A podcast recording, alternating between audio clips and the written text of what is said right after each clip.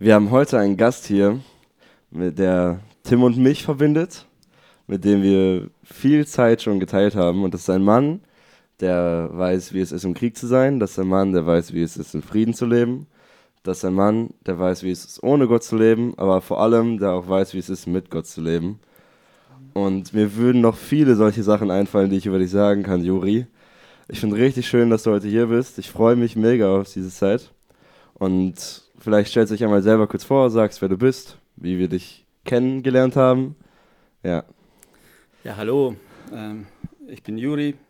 Ich gehöre seit 2010 zu dieser Gemeinde, bin Teil davon und freue mich sehr, ein Teil dieser Gemeinde zu sein. Ich bin sehr dankbar äh, für diese Einladung heute. Äh, die Jungs haben äh, geschrieben und haben gesagt, Juri, wir wollen dich äh, einladen. Hättest du Interesse, da mitzumachen? Und ich habe gesagt, wenn zwei von dieser Truppe mich rufen, dann bin ich jedes Mal dabei. So. Ähm, die Jungs, äh, wir haben zusammen einige Monate und sogar Jahre zusammen verbracht. Wir haben Jüngerschaftskurs zusammen miterlebt mit ein paar anderen. Grüße an alle anderen.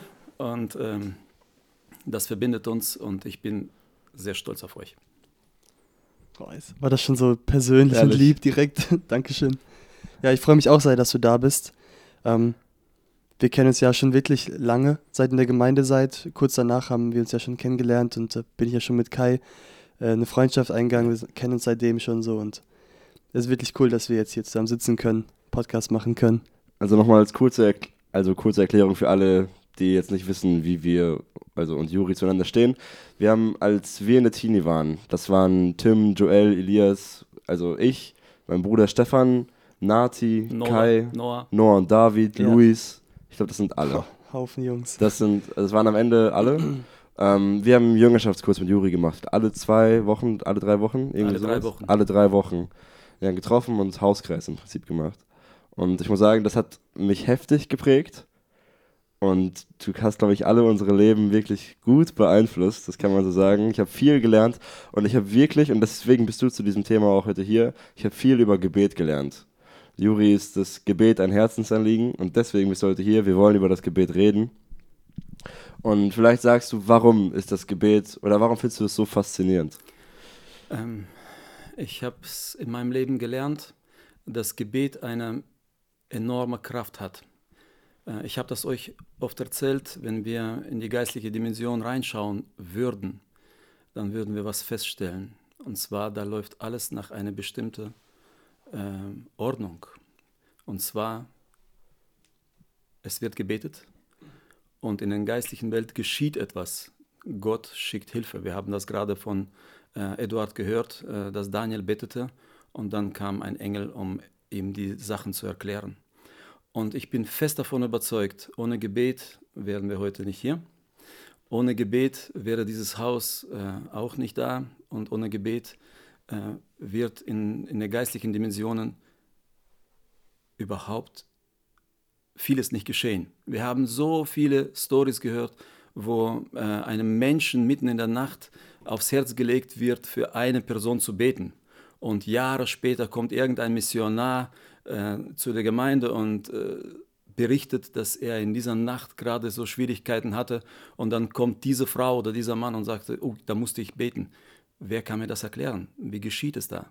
Aber es wird einem aufs Herz gelegt und es geschieht etwas in, in dieser Dimension, wo Gott Hilfe schickt und wo absolute Ordnung herrscht. Es ist nicht wie bei uns hier. Da wird eingegriffen, es wird Schutz geboten, es wird äh, Gnade geschenkt, es wird geholfen. Hast du das schon mal selbst erlebt, dass du das aufs Herz gelegt bekommen hast? Für jemanden zu beten, mhm. ja. Das habe ich äh, einige Male erlebt. Und vor allem geschieht auch noch etwas anderes. Ähm, Gott gebraucht es auch. Ich bete äh, für meine unbekehrte Verwandtschaft. Äh, und äh, das ist ein Tag immer in der Woche. Und ähm, eines Tages bekam ich, ich bin mir fest davon überzeugt, äh, als Antwort auf meine Gebete, einen Traum. Äh, ich ging raus aus meinem Haus und sah eine riesige Wand. Ähm, ich muss erst mal vielleicht erklären, Äh, ich sollte für eine Frau beten und diese Frau hatte drei Kinder. Und Gott offenbarte mir irgendwas in der Nacht, was mich ähm, nicht in Ruhe gelassen hat. Ich sah diese Wand und als ich nahe, nahe kam, habe ich die ganz kleinen Steine gesehen. Wie Ziegelsteine. Und je näher ich kam, umso erstaunlicher wurde es, weil jeder Stein wurde beschriftet mit einem Namen. Und es waren enorm viele Steine. Da bekam ich eine Frage, beinahe so wie äh, viele in der Bibel, was siehst du? Und ja, Steine mit Namen. Und es wurde gesagt, das sind Namen von ungeborenen Kindern, die abgetrieben wurden. Aber bei mir haben die einen Namen. Und ich sollte zu dieser Frau gehen und sollte sagen, diese Frau hatte zuerst eine Tochter und danach zwei Söhne, dass zwischen der Tochter und der Sohn noch ein Schwangerschaftsabbruch war. Und das war ein Mädchen. Ich wachte auf, dachte, boah, wie machst du das jetzt? Ich bin zu dieser Frau hingegangen und habe sie damit konfrontiert. Auf meine Frage, ob sie Schwangerschaftsabbruch oder Abtreibung gemacht hat, äh, zwischen dem ersten und zweiten Kind, wurde sie still und dann sagte sie nein. Bin zurückgegangen und habe gedacht, okay, solche Träume kommen nicht von irgendwoher. Es hatte drei Jahre gedauert. Nach drei Jahren durfte ich wieder diese Frau sprechen und sie war offen und sie berichtete mir, dass da abgetrieben wurde. Und so ist die Antwort auf die Gebete, wenn du das ernst und ehrlich meinst mit Gott, schickt dir sogar solche Dinge, solche Offenbarungen, damit diese Frau erinnert wird und es bereinigen kann mit dem allmächtigen Gott, was sie auch gemacht hat. Krasse Geschichte. Ich mag Geschichten, wenn Gott einfach direkt spricht. Kein Blatt vom Mund hat, einfach ausspricht. Das wirkt sogar schon fast prophetisch, was ja, du genau. erlebt hast. Ja, das sind, äh, wie gesagt, Ausnahmenfällen, aber Gott liebt Treue und äh, ich bete für meine Verwandtschaft seit Jahren und immer wieder und immer wieder und ich bin oft entmutigt, mhm. weil da nichts geschieht. Und ich denke jedes Mal, werde ich Siege erreichen, werde ich sehen, dass die Menschen zum Glauben kommen, wird dieses Gebet erhört und dann kommen solche Sachen, wo du denkst, ja, jedes Gebet wird erhört. Zwar nicht so, wie wir denken, aber gehört wurde es. Du hast uns mal erzählt, dass du dir Wochentage nimmst, um für bestimmte Themen zu beten. Ist das immer noch so? Und wenn ja, wie gestaltest du deine Gebetszeiten am Tag? Ähm, und warum auch? Warum machst du das? Ja, hm. wir haben oft darüber gesprochen, über Thema Gebet, Jungs. Ihr, hm. äh, ihr wisst ja. Und ähm, ich komme aus einem Beruf, wo alle Zeiten äh, als Zeitmanagement erfasst werden. TE-Zeiten, äh, Akkord ausrechnen und so weiter. Und alles soll sich lohnen. Und dann frage ich mich ab und zu mal, wozu lebe ich und wie viel Zeit verbringe ich eigentlich mit meinem Herrn und wie viel Zeit verbringe ich mit meinem Herrn effektiv. Wozu bin ich da? Und äh, wir werden alle vor Richterstuhl Christi gestellt werden, alle. Und er wird mich fragen, wie hast du deine Zeit verwaltet als Verwalter? Und ich habe das euch erzählt, wenn ich aufwache, das wird meine Familie hören, die werden es bestätigen. Das Erste, was ich mache, ich schleppe mich ab und zu mal, weil ich müde bin, einfach auf die Knie vor meinem Bett. Und äh, das sind meine ersten Worte, wenn ich äh, aufwache. Ich möchte mit meinem Herrn in Verbindung treten. Ich möchte den Tag im Gebet vorbereiten, weil ich äh, es einfach nicht bestehe. Und ähm, dann baue ich mir aber bewusst, soweit es mir meine drei Schicht erlaubt, Lücken, wo ich diese Tagesgebete, die ich in meinem Kalender erfasst habe, es sind pro Tag fünf, sechs Themen, die stabil sind, die immer da sind und natürlich kommen dann die äh, Gebetsanliegen aus der Gebetsgruppe oder was aktuell gerade geschieht dazu. Und dann bete ich. Und äh, manchmal denke ich, naja, du betest äh, für deine Arbeitsstelle. Ja? Äh, das ist ja normal, das ist, ist, muss ja so sein. Ähm, aber hat das einen Wert in jede Woche und jede Woche und jede Woche? Äh, natürlich hat das einen Wert. Und für mich war immer der Beispiel oder das Beispiel ähm, unsere Geschwister in Verfolgung, wenn wir sie vergessen. Wir erinnern uns, wenn Open Doors Zeitschrift nach Hause kommt oder wenn wir einen Beitrag sehen oder was hören in der Gemeinde. Aber unser Gebet brauchen die auch am Tage.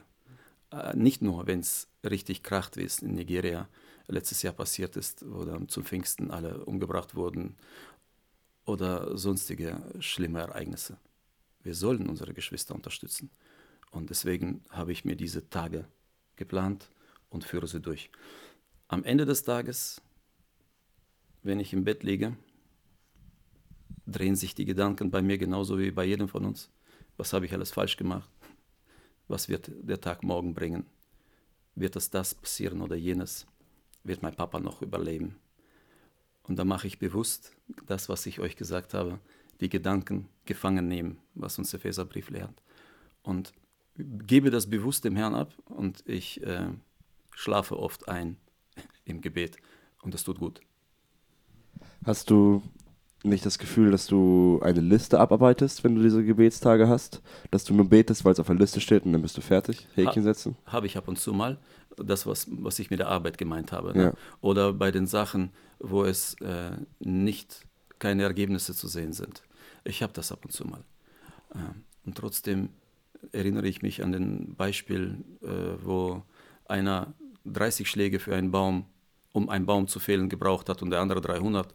Aber letztendlich waren alle Schläge nötig und wichtig. Und deswegen bete ich einfach weiter. Du hast die besten Bilder, ey. Richtig gut.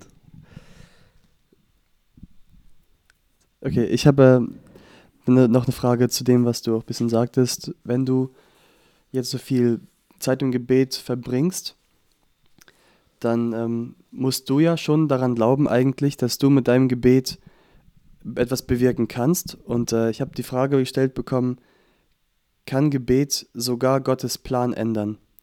Oder inwieweit können wir mit Gebet Gott in Anführungszeichen lenken oder ähm, ihn den Arm Gottes bewegen? Ähm, das ist absolut legitim und das finden wir auch in der Bibel. Ne? Ninive soll zerstört werden. Ja, aber das Gebet, äh, Bußgebet von den Menschen hat Gottes Plan verändert. Und ähm, ich kann es nicht sagen, ob ich das jetzt äh, so erlebt habe, dass, weil äh, den Plan Gottes ähm, weiß ich nur, äh, dass er sagt, meine Gedanken sind höher als eure Gedanken und meine Wege sind viel höher als eure Wege. Und ähm, das kann ich dir nicht genau beantworten, ob ich jetzt seinen Plan damit verändert habe. Aber ich weiß, wenn ich in seinem Willen bete, werden sich die Dinge ändern. Absolut. Ich habe auch schon mal den Satz gehört, dass Gott Verlängerungen zulässt. Also, wenn du um eine Sache betest, die eigentlich eine Verlängerung für dein Leben ist, es würde anders einfacher gehen, dann kann, Gott es dir schenken, weil du darum gebeten hast und es ist nicht unbedingt schlecht für dich, aber du kannst länger brauchen, um ans Ziel zu kommen, weil du diese Sache haben willst. Und so lässt Gott einen auch Verlängerungen laufen, wenn man darum bittet. Aber muss nicht sein. Ja, ja ist auch, auch biblisch. Wir kennen das Gebet von Hiskia. Äh, ich liebe den Propheten Jesaja. Ja, und Jesaja kommt zu ihm und sagt: Du wirst sterben, bestell dein Haus. Und dann kommt der gerade mal von, vom Hof runter und kriegt die Offenbarung Gottes, geht zu ihm zurück. Ich habe seine Tränen gesehen. Er wird weitere 15 Jahre Verlängerung mhm. bekommen. Ja, und also das ist auch möglich, ja, das stimmt.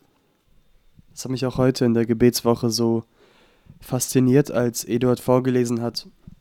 Also für die, die es hören, wir nehmen gerade am 1. auf, deswegen sage ich ja. heute. Heute ist der erste Tag der Gebetswoche gewesen.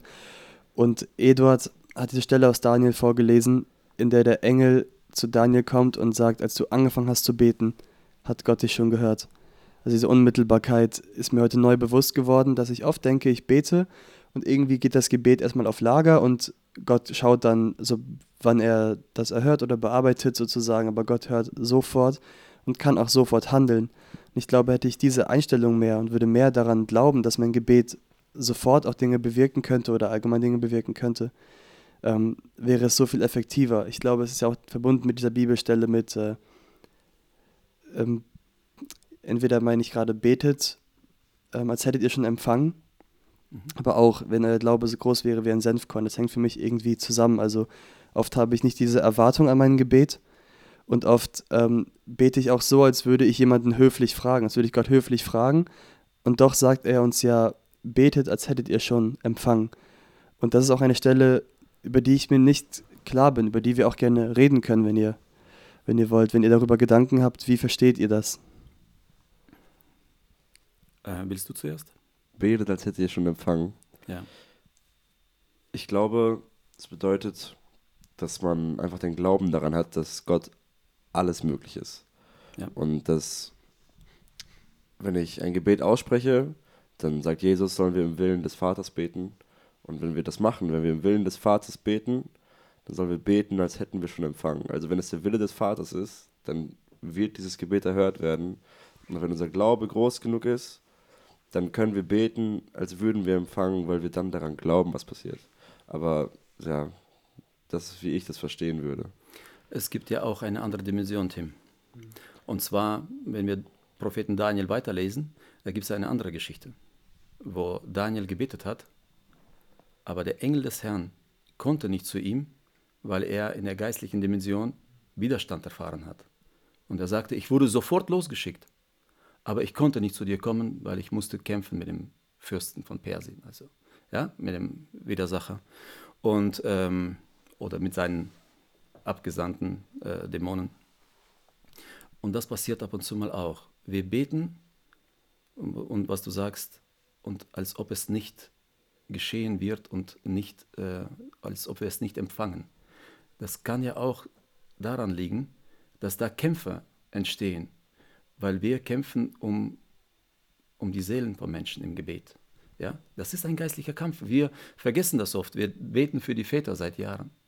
Und ähm, klar, wir schieben das oder sagen, die haben einen eigenen Willen und so weiter. Gott kann nicht auf unsere Gebete hin die Väter zwingen. Klar kann er nicht. Aber er kann die Lebensumstände so ändern, dass die vielleicht doch zur Erkenntnis dieser Wahrheit kommen, wie auch ich damals. Aber es gibt ja auch diese Kämpfe, wo der Widersacher es nicht zulassen möchte. Und da tun wir uns gut daran, einfach weiter, konsequent und in Treue zu beten. Wenn du auch schon die geistliche Dimension ansprichst, wir haben ja auch den Geist, der in uns lebt. Und ich habe auch eine Frage gestellt bekommen über die Bibelstelle, wenn wir, also jetzt einfach wiedergegeben mit meinen Worten, wenn wir nicht wissen, was wir beten sollen, betet der Geist für uns oder steht für uns ein. Und ähm, genau, wie weit kann denn der Geist eingreifen und äh, wie kann er unser Gebet dann in dem Fall unterstützen? Ja, manchmal sind wir mit unserem Latein am Ende. Ja, und wir wissen in Lebenssituationen gar nicht, äh, was besser ist. Ja, ähm, ich will jetzt ein Beispiel nennen, etwas Greifbares. Ähm, was, wo, was man deutlich, wo man deutlich sehen kann. Ja, wir nehmen Beispiel mit Viktor äh, Engbrecht. Es haben Gemeinden gebetet. Es haben äh, Gemeinden in verschiedenen Ländern gebetet. Und ähm, wir saßen oft auch mit Lisa und haben gebetet. Und mit Viktor zusammen, wo er noch so krank war. Aber Viktor hat oft nicht um Heilung gebetet. Äh, der sagte, ich möchte einfach nur dafür beten, weil ich weiß nicht, was besser für mich ist, ob ich geheilt werde oder ob ich gehe. Ich möchte, dass in jedem Jesus verherrlicht wird. Das war sein Gebet. Und äh, da wissen wir tatsächlich nicht, ähm, was wir beten sollten in solchen schlimmen Situationen, schweren Situationen. Und da vertritt unser Geist uns im Gebet. Bin ich mir fest davon überzeugt. Dass da, wo wir nicht wissen, was jetzt besser für uns wäre oder für die Person, äh, bittet der Geist in uns zu Gott.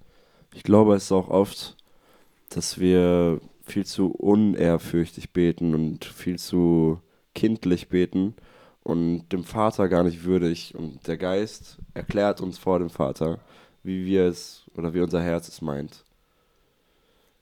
Das kann auch sein. Ja. So habe ich es immer verstanden. Wenn wir schon dabei sind mit Ehrfürchtigkeit, wie hast du das im Gleichgewicht? Wie sehr betest, redest du mit Gott wie ein, mit einem Freund? Wie sehr redest du mit Gott als dein König? Und ja. Ähm, ist es mal so, mal so oder schaffst du es, das zu verbinden? Oder? Es, ist, es ist tatsächlich so, ich rede mit ihm wie mit meinem König. Okay. Weil es ist, ihr habt, glaube ich, als Jugend äh, letztes Jahr um Erkenntnis Gottes ja. äh, gebeten. Ja? ja? Das ganze Jahr durch. Ne? Es ist auch tatsächlich äh, ein Gebet auf meiner Liste, um Erkenntnis Gottes zu bitten. Es ist mir bewusst, dass ich Ton bin und er ist mein Töpfer. Es ist mir bewusst, dass ich diesen Gott, der die Galaxien erschaffen hat, nie verstehen würde. Und trotzdem ist es auch mir bewusst durch das Wort, dass er das möchte, dass wir ihn kennenlernen und auch verstehen. In 2. Petrusbrief, Kapitel 3, Vers 18 steht es, Wacht aber in der Gnade und Erkenntnis unseres Herrn und Retters Jesus Christus. Wir sollen wachsen in der Gnade und Erkenntnis. Habe ich mir als Hausaufgabe gemacht seit Jahren und äh, betete jeden Donnerstag um Erkenntnis. Ich bat Gott um Erkenntnis. Und äh, mit allen meinen begrenzt, begrenzt, begrenzt in, in aller meinen Begrenztheit und mit meinen äh, Möglichkeiten bat ich ihm, dass er mir das erklärt, wie komme ich zu dieser Erkenntnis. Und das war auch äh, eine ganz interessante Gebetserhörung. Ähm, ich bin seit drei Jahren als Meistervertreter tätig und davor hatte ich äh, an meiner Maschine gearbeitet und konnte wirklich lange meine Predigten hören. Äh, jetzt kann ich das nicht mehr und ich habe das irgendwann mal auf meinen MP3-Player über 600 Predigten draufgepackt und äh, hörte dann nur sporadisch, wenn ich am Wandern war oder wenn ich Nachtschicht hatte und musste am PC bestimmte Aufgaben erledigen, stumpf und da konnte ich was hören. Und es war die Nacht von Mittwoch auf Donnerstag. Die Uhr äh, war um zwölf und ich habe dann gebetet, gerade unter anderem für Erkenntnis Gottes. Steckte mir meine Kopfhörer und habe irgendeine Predigt zwischen 420 und 600 angeschaltet. Und äh, es war von einem Heinz-Joachim Eckstein, glaube ich. Und äh, es ging überhaupt nicht um Erkenntnis Gottes. Ich hörte nur zu, wie er eine bestimmte Passage aus der Bibel ausgelegt hat, äh, Matthäus Evangelium, Kapitel 26, glaube ich, wo die äh, Jünger von dem Herrn bekommen, dass er gekreuzigt werden soll und sterben muss. Und die Jünger verstehen wiederum null. Aber eine Maria, die mal reinkam und vielleicht Essen gebracht hatte oder wie auch immer, sieht die Traurigkeit von dem Herrn Jesus nimmt ihr Gefäß mit Narrenöl, bricht es aus und salbt ihn. Und dann sagte der Prediger zwei Worte, wo ich dann Gänsehaut bekam und wusste, mein Gebet wurde erhört. Er sagte nämlich, nicht Wissen führt zur Erkenntnis Gottes, sondern die Liebe. Maria hat geliebt. Deswegen hat sie erkannt, was ihn beschäftigt, was ihn bewegt. Und deswegen hat sie so gehandelt. Und das war für mich auch wieder Erkenntnis Gottes. Führt nicht durch viele Bücher studieren. Es ist wichtig. Aber wenn du die Liebe nicht hast, wirst du diese Erkenntnis nicht haben. 1. Korinther 13. Ja. ja. Das ist mein Jahresvorsatz fürs nächste Jahr, tatsächlich. Liebe. Also im Sinne von Nächstenliebe. Genau, das ist ja auch, was wir letzten Jahr immer wieder feststellen durften, auch im Podcast durch die Besprechung oder einfach das Gespräch mit den Predigern, dass äh, das ganze Wissen immer nichts bringt, ja. sondern dass Gott Erkenntnis schenkt und dass wir ihn lieben müssen, ihm nachfolgen müssen, um Erkenntnis zu gewinnen. Das war mir auch relativ neu, muss ich sagen. Also auch, hat mir auch die Augen geöffnet, dass ich noch so viel wissen kann, aber ich, es bringt mir nichts, wenn ich es nicht anwenden möchte, nicht lieben möchte. Epignosis und nicht Gnosis, war das, was wir gelernt ja, haben genau, in der genau. Gotterkennreihe. Gnosis. Erkenntnis und nicht Wissen. ja. ja. Ähm, ich will noch mit dir über die, oder mit euch über die Form oder die Haltung des Gebets sprechen. Und zwar gibt es ja Menschen, die im Stehen beten, wie wir in der Gemeinde, auf Knien im Sitzen. Du sagst, du kniest an deinem Bett. Ja. Ähm, hat das für dich eine besondere Bedeutung? Würdest du eine Form mehr empfehlen oder sind alle in Ordnung? Ähm, also im, keiner ist gezwungen, etwas zu machen, was der andere für richtig hält. Ähm, für mich ist das äh, die angenehmste und angemessenste Form des Gebets.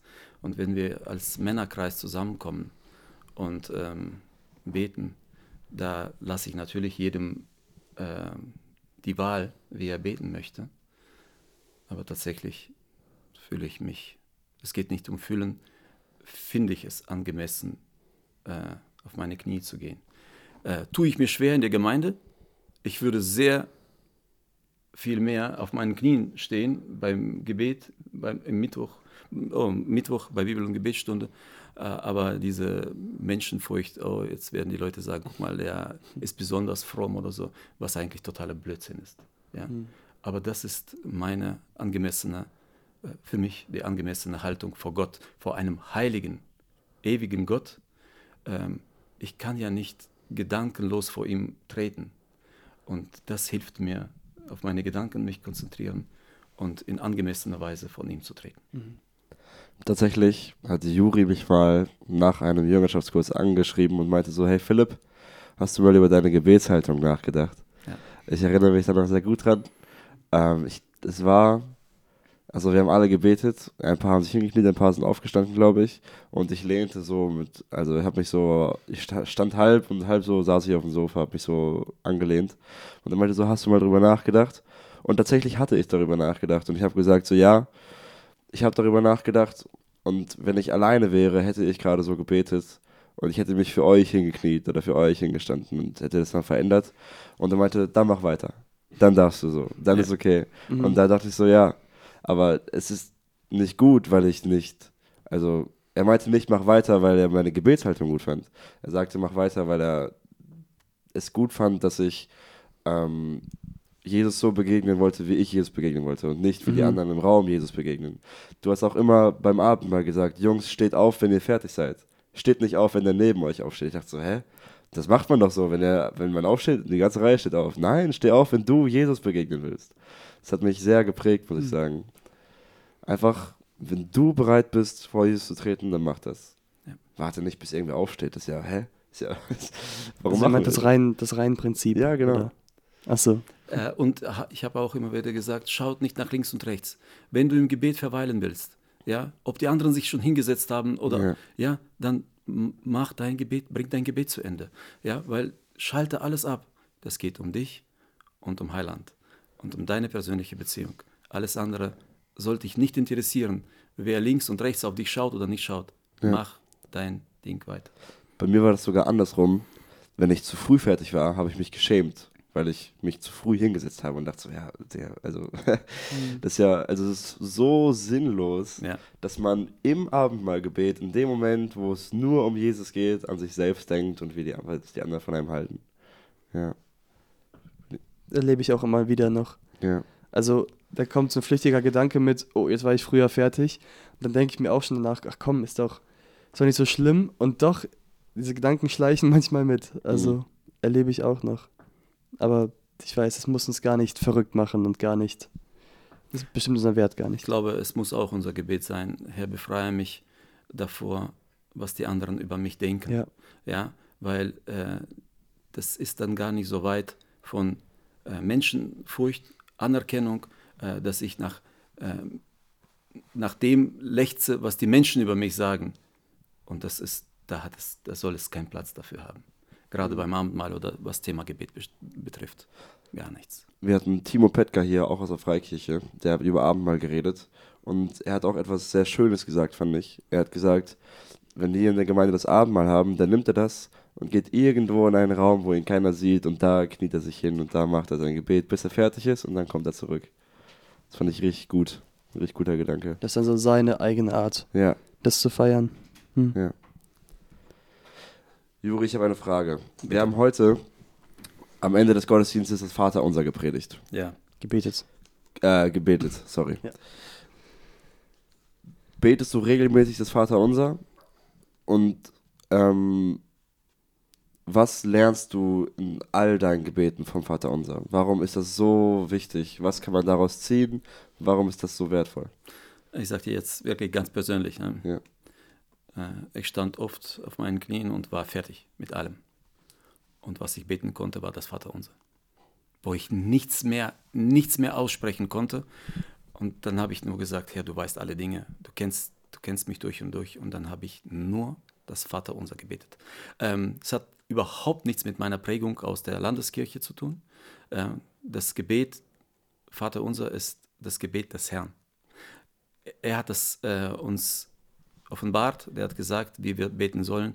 Und ähm, für jedes Wort, wir haben das als Hauskreis gemacht, für jeden Satz haben wir einen Hauskreistermin dafür genommen, Hammer. was es bedeutet, Vater unser im Himmel.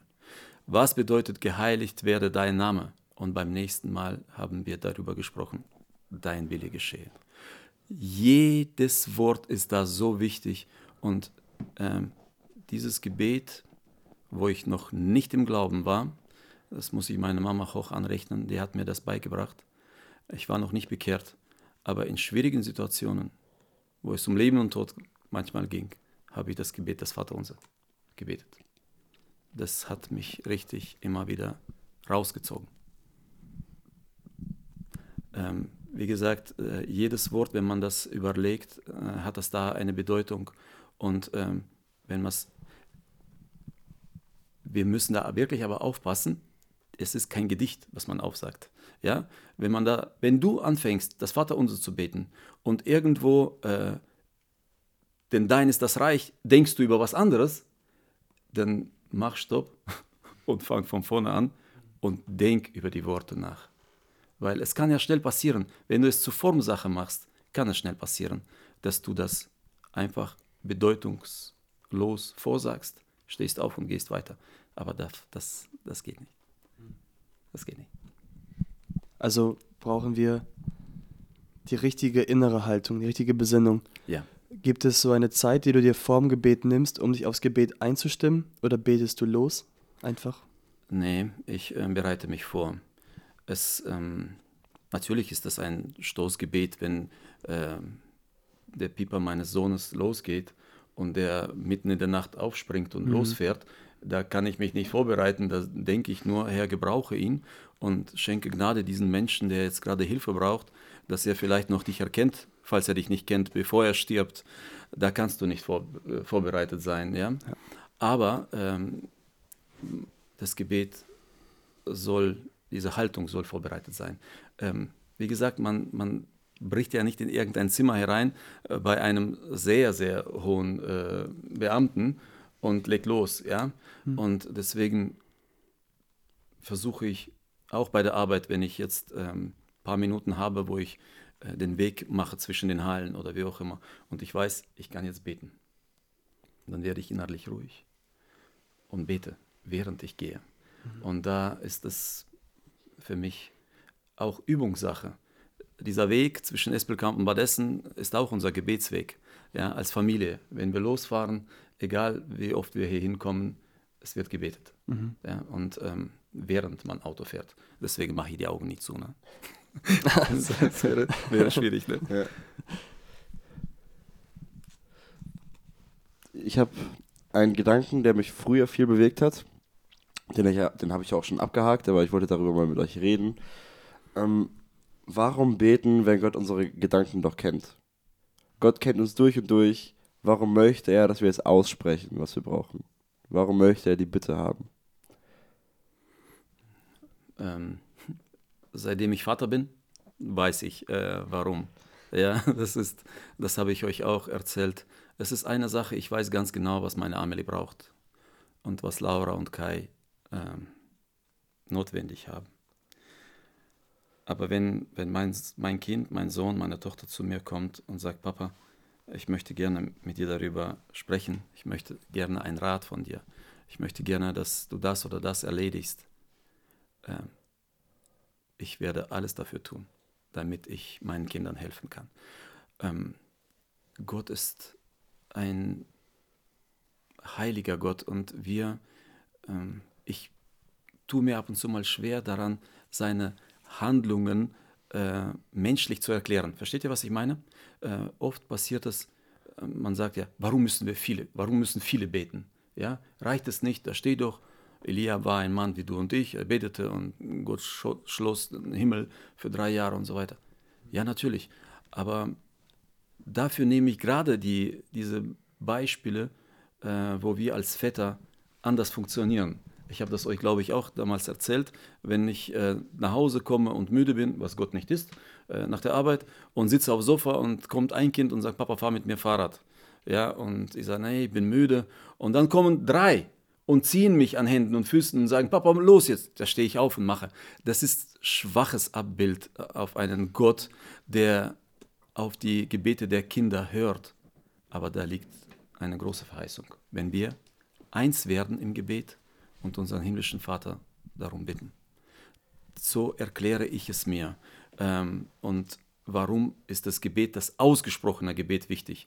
Weil das ehrt ihn, wenn wir ihm um, Hilfe bitten und ihm alles, äh, wir sagen, Herr, du kannst alles tun. Du bist ein allmächtiger Gott und äh, ich weiß, wenn ich dich frage, dann wird es, werde ich auf offene Ohren stoßen. Ich glaube, wenn wir auch nicht bitten würden und einfach bekommen, was wir denken, könnten wir gar nicht Gott dafür ehren, was wir bekommen. Oder wir könnten es ihm gar nicht so offen zuschreiben. Das heißt, äh, wenn wir um eine Gebetserhörung bitten, dann wissen wir auch, wenn sie erhört wird, dass Gott eingegriffen hat.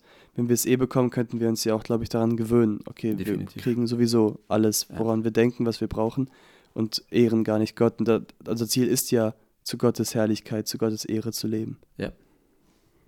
Es ist so. Ich mag es mit euch hier zu reden, wollte ich aber gesagt haben. Gleichfalls. Gleichfalls, ja. Du hast eine Stelle aufgeschlagen? Oh, ja, ich habe eine Stelle aufgeschlagen. Ich habe es eigentlich vorbereitend aufgeschlagen für den Vers der Woche später, aber so. ich kann es auch jetzt machen. Sonst habe ich noch eine ja, Sache, die ich ja fragen ja. würde. Weil das passt noch zum Zusammenbeten. Und zwar sagst du, so viele Gebete können Gott auch einfach bewegen, können ihn mitreißen und äh, sein Mitleid erregen, auch in einer Weise. Wie gesagt, als äh, schwaches Abbild. Ja, klar. Ja? ja. Und äh, jemand fragte, und das fand ich eine interessante Frage, ähm, ich lese mal den Vers vor, in Matthäus 6, Vers 6. Du aber, wenn du betest, geh in dein Kämmerlein und schließe deine Türe zu und bete zu deinem Vater, der im Verborgenen ist. Und dein Vater, der ins Verborgene sieht, wird es dir öffentlich vergelten. Wie kann man diesen Vers in Einklang bringen mit ähm, also der Vers sagt, bete alleine, bete für mhm. dich, aber mhm. wir sollen ja, wir beten ja auch in der Gemeinde zusammen. Wie, wie passt das? Oder passt es überhaupt? Ja, ähm, ich kenne einige Frauen aus unserer Gemeinde, die sagen, äh, das Gebet ist ganz was Intimes. Das geht nur mich und den Herrn an. Und das akzeptieren wir auch. Das ist ja kein Problem, wenn Sie auch ähm, bei Bibel- und Gebetsstunde dabei sind und alleine beten wollen. Das ist alles in Ordnung. Äh, mein Sohn sagt mir auch ab und zu mal, Papa, jetzt möchte ich nicht gemeinsam mit euch beten, sondern ich möchte meine Sachen bereinigen. Das ist auch absolut in Ordnung. Ähm, wenn, wenn du, Tim, mit deiner Familie, mit deiner Familie zusammen betest und du betest über die Sachen, die euch als Familie bewegen, deine Herzenswünsche kannst du alleine in deinem Kämmerlein äh, offenbaren, mhm. weitergeben. Ähm, deine Geheimnisse, deine Not, deine, Not, äh, deine Sehnsüchte. Wir müssen dieses, diese Bibelstelle in Kontext betrachten, glaube ich. Weil ich weiß nicht, ob das, äh, ob das wirklich so ist. Davor hat er die Pharisäer getadelt, ja. die da auf offener Straße standen genau. und ellenlang Gebete gesprochen haben und sich präsentiert haben als große Better. Mhm. Ja? Und darauf hat der Herr das gesagt. Wenn du beten möchtest, geh in dein Kämmerlein, schließ die Türen, und Gott, der da ins Verborgene sieht. Ja, das ist damit gemeint. Mhm. das kann man ja schon fast so übertragen, finde ich, auf das, was du uns vorhin sagtest. Wenn wir in der Gemeinde stehen und beim Abendmahl stehen und beten, können wir auch theoretisch unsere Tore schließen, also uns ja. von der Außenwelt distanzieren, gedanklich und äh, auch körperlich, indem wir die Augen schließen, einfach nicht hinhören oder uns einfach ganz besinnen auf die Zeit mit dem Herrn ja. in der Stille. Wenn du deine Augen nicht schließen möchtest, dann schau auf das Kreuz. Ja. Schau auf den Kelch, der da steht, unter dem Kreuz und auf das Brot. Mhm. Und äh, das ist Erinnerungsmal. Und danke ja. ihm einfach vom Herzen für das, was er getan hat, für dieses große Wunder, dass er dich gefunden hat und dich so unendlich liebt. Mhm.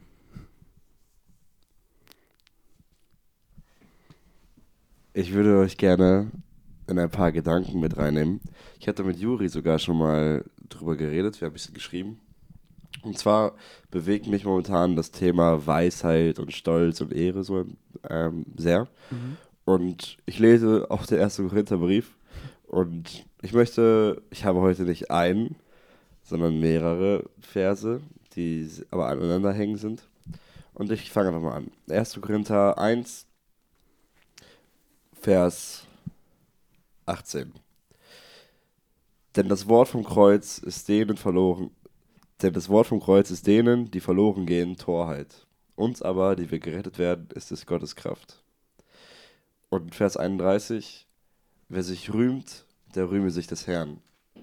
Und dann noch in Vers, äh, Kapitel 3, Vers 18, niemand betrüge sich selbst. Wenn jemand unter euch meint, weise zu sein in dieser Welt, so, we so werde er töricht, damit er weise wird. Und ich finde das wunderbar, weil ich, also das erleben wir im Alltag die ganze Zeit, dass was wir als Christen für weise halten, das ist die Bibel oder für weise halten sollten. Und wenn wir das machen und ich in der Uni mit Menschen über das hier rede, die denken, ich bin dumm, ich bin auf den Kopf gefallen, das kann doch gar nicht Klar. sein. Und das ist das Weiseste der Welt, weil es mhm. der Welt einfach eine Torheit ist. Ja. Und noch ein Psalm, äh, noch ein, eine Sache, die mir darauf sehr wichtig geworden ist, ist der Psalm 101. Dort steht, ähm, jetzt brauche ich einen Moment. Wer stolze Augen und ein hochmütiges Herz hat, den will ich nicht dulden. Und ich muss sagen, das hat mich gepackt, weil das meine Problemstelle war in den letzten Monaten, glaube ich. Ich habe also Podcast ist ein heftiger Segen, aber man steht in der Gefahr, weil es öffentlich ist, dass man stolz wird. Und Predigen und Hauskreis genau das Gleiche. Das sind, das sind Dienste, die mir so am Herzen liegen und die mir auch Spaß machen und Freude machen und ich sehe Segen darin, aber es ist öffentlich. Und das ist gefährlich, weil man schnell stolz werden kann. Man kriegt viel Lob, viel Anerkennung. Guck mal, was er macht, alle können es sehen. Und ich werde stolz. Und dann habe ich den Psalm 101 gelesen und den 1. Korintherbrief gelesen und wurde einfach überführt. Und deswegen ist das mein Vers der Woche, dass man sich Gott, Gottes rühmen soll und nicht sich selbst. Willst du den Vers nochmal sagen? Hast du den gerade im Kopf? 1. Korinther 1, Vers 31. Wer sich rühmt, der rühme sich des Herrn. Mhm. Äh, Philipp, ich weiß nicht, ob ich äh, dir einen Vers zum Geburtstag äh, geschenkt habe. Muss, ja, ich habe gucken. Doch, doch. Äh, das, ich habe dir sogar geschrieben, Juri, du glaubst gar nicht, genau, wie sehr das passt. Genau. Und ja. diesen, diesen, dies, diesen Vers möchte ich jetzt auch vorlesen, weil das ist das, was mich äh, oder machst du selber, weil das ist das, was mich äh, auch so fasziniert. Ja.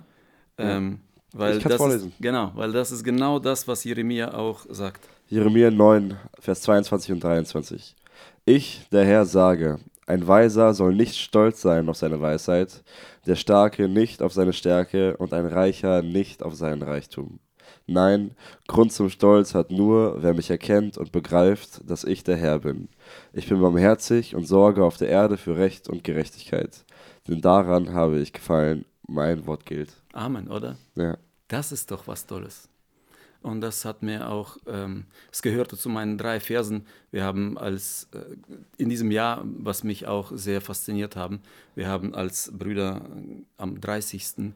Ähm, zusammen einen Männerkreis ähm, unser Jahr Revue passiert. Äh, und dann haben wir ähm, gesprochen darüber, welche drei Verse haben die dich dieses Jahr begleitet oder waren neu für dich. Und das war einer von drei Versen, die ich genannt habe. Äh, du sollst nicht stolz sein, wenn du reich bist. Du sollst nicht stolz sein, wenn du weise bist. Du sollst nicht stolz, stolz sein, wenn du, ähm, weiß weiß ich was, besitzt. Aber du darfst stolz sein, wenn du Gott kennst. Und das sind tatsächlich alle Bereiche, auf die die Welt so unglaublich stolz ist. Ja. So, was man sich aufgebaut hat, was man überall sieht, worauf alle Menschen hinarbeiten, sind Ehre, Reichtum. Anerkennung, genau. Ja, Genau. Anerkennung. Und ich finde das ist an der Bibel einfach brutal irgendwie. Das, das darauf sollst du nicht stolz sein. Ah, jetzt weiß ich, warum du geschrieben hast, wie, wie top passt der Ja, Vers. ja. jetzt. okay. Ach, schon uns gar nicht so lange her mit dem Geburtstag, ne? Ist Ja, einen Monat ungefähr. Mhm. Ja. Eine Frage kam mir noch ähm, zum Thema jetzt äh, die Gebetshaltung. Du sagst, schaut aufs Kreuz. Ähm, man könnte ja auch meinen, wenn man nach oben schaut und nicht sein Haupt neigt, könnte es ja auch respektlos gedeutet werden. Ist das äh, ein Argument oder nicht? Wie, Ah, das ist wieder, wieder das Team, was wir oft gesprochen haben, dass wir äh, schauen in dem Moment, was die Leute über mich denken. Ja? ja, Und äh, es wurde mir auch vorgeworfen, dass ich da, äh, weiß weiß ich, stolz stehe oder wie auch immer. Aber äh, der Herr kennt dein, dein Herz. Der Herr kennt deine Haltung. Und ob du nach unten schaust in dem Moment oder nach oben, wichtig ist, dass du in Würde vor ihm trittst. Äh, dementsprechend, was er ist, wer er ist, ja. Und äh, alles andere, ob du die Augen zumachst oder offen hältst, ähm, ob du die Hände faltest oder dich an Bank hältst, das ist nicht von Bedeutung. Ja? Äh, und ob, da, ob du auf das Kreuz schaust oder nicht. Ähm, wenn es dir besser passt, sich nicht abzulenken, dann schließ deine Augen und rede mit ihm. Gut. Gut. Möchtest du noch etwas sagen? Liegt dir noch eine Sache auf dem Herzen, die du loswerden möchtest? Unvorbereitet. Ähm, Ja, ähm, das mag wenn, ich. Genau, genau. Ähm, wenn mir eine Sache auf den Herzen liegt, ähm, wir werden an der Treue erkannt, Jungs. Nicht der Anfang krönt unser Lauf, sondern das Ende. Und ich wünsche euch, dass ihr weiter treu dem Herrn dient. Es ist mein Herzenswunsch für euch. Macht so weiter. Ja, bleibt beständig im Gebet und wachet. Weil das ist das, was ich möchte, wenn mein Herr kommt, dass er mich sieht, tätig sieht und nicht äh, mit zig anderen Dingen beschäftigt. Ich möchte, dass ich sein Kommen erwarte und nicht äh, verpasse, weil ich mit, mit zig anderen Dingen äh, beschäftigt bin. Und ich möchte auf jeden Fall, wenn die Posaune erschallt, dass ich meine Leute, die mir Gott anvertraut hat, mit mir aufkommen sehen. Das möchte ich. In der ganzen Zeit, in der wir reden, habe ich richtig Bock, mit dem Jüngerschaftskurs zu grillen. Einfach. Müssen wir wieder grillen. Komm, machen wir. Müssen wir. Müssen wir. Ja. Jungs, ich mache mir Gedanken. wir können das in Osnabrück machen eigentlich. ja? Wir können, du warst noch nie bei uns. Nein, noch nicht. Oh, stimmt. Noch nicht. Die Einladung. Das sind ja auch alle, außer, außer Benny waren ja alle auch im Jüngerschaftskurs, die bei euch wohnen. Ja. Aber ich komme nur, wenn Kai sein Aioli macht. Boah, Alter, nur dann. Wir Das organisieren ist das. heftig. Okay, dann würde ich sagen, vielen Dank, dass ihr zugehört habt. Ich glaube, wir konnten alle viel voneinander lernen Mhm. und vor allem von dir. Dankeschön, dass du hier warst, Vielen Juri, Dank, Sehr Juri. gerne. Sehr gerne. dass du uns ein Segen warst. Und dann würde ich sagen, viel Segen in der nächsten Woche. Und bis bald. Ciao. Ciao.